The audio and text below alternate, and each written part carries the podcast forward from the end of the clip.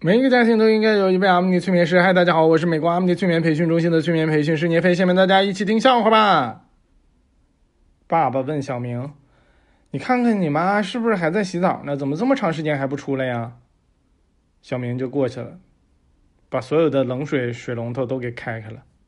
一会儿，卫生间里边就传来了他妈的那个尖叫声。然后小明说：“跟他爸说。”妈妈还在洗澡，还没洗好呢。他爸说：“你这真是坑妈的孩子呀！”过了一会儿，他妈洗完了澡出来了，说：“谁扔的？”小明说：“爸爸让我看的。”真是坑爹的孩子呀！有一天，小明走在天桥上，看到有一个乞丐没有双腿。他转头跟爸爸说：“爸爸，你看这个人跪在这块，像不像你跪在妈妈面前？”小明说：“虽然像，但是咱俩说话你这么大声干啥？整个天桥的人都听见了，你知不知道？”小明看了看四周，大声的问：“你们听见了吗？你们刚才听见我说的，我爸像是跪在这块的这个人吗？”这下。全知道了。一个女生问小明：“你怎么不追我呢？”那女生说：“因为我觉得不可能追上你啊。”那女生说：“你不追我，你怎么知道不可能呢？”于是啊，小明就开始使劲追，使劲追，最后还是被拒绝了。小明就纳闷啊，问：“那你你为啥拒绝我呀？”那女生就说：“我就是用实际行动向你证明。”告诉你什么叫不可能。后来呀，小明死磨硬泡，居然哎追上这女生了。他俩谈恋爱一个月之后，小明说：“哎，你那个洗面奶是生姜味的呀？”他女朋友听了就觉得，这小明这连青柠味和生姜味都分不清。然后又想，小明居然不喜欢吃生姜，又想起来啊，小明做饭好像都没放生姜。又想起来自己不爱吃青椒，但是每次小明都不记得这件事儿。但是小明居然记得自己的前女友不喜欢吃豆芽。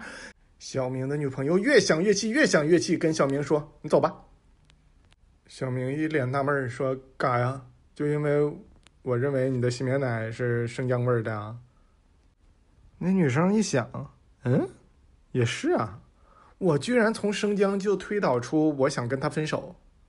我怎么能这么无理取闹呢？对我就能这么无理取闹，于是他就分手了。一个人给小明发信息说：“最近咋样？”小明回了一个：“还行，就这样。”结果那个人继续管小明借钱，小明还回了一句：“还行，就这样。”然后那个人一直问小明，就一直回复：“还行，就这样。”他这是为了装作这是机器自动回复，好像那样的话别人就不能管他借钱了。结果呀，那个人给他回了一句：“你知不知道微信没有自动回复这个功能？你知不知道啊？”小明呆了，等了五分钟，回复：“还行，就这样。”网友尾号 epzs 说他讨厌伏地魔，伏地魔这个人啊。自从从电影里边退出来了，他就天天在家待着。那个，他有一次上厕所，正上着，他有点饿了呀，他就打电话叫外卖。后来呀，他从厕所里出来的时候，伏地魔的家人就问他：“咋的呀？你拉的不够吃啊？你还从外边叫外卖啊？”哎呀，太恶心了！伏地魔呀，伏地魔！你们以后不许再让我讲这么恶心的东西啊！不是你们叫我讲的呀。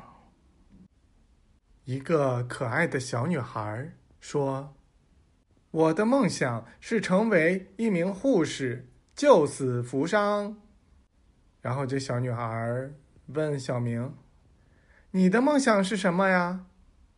小明说：“我都八十了，你问我的梦想是啥？我梦想……”变成十八。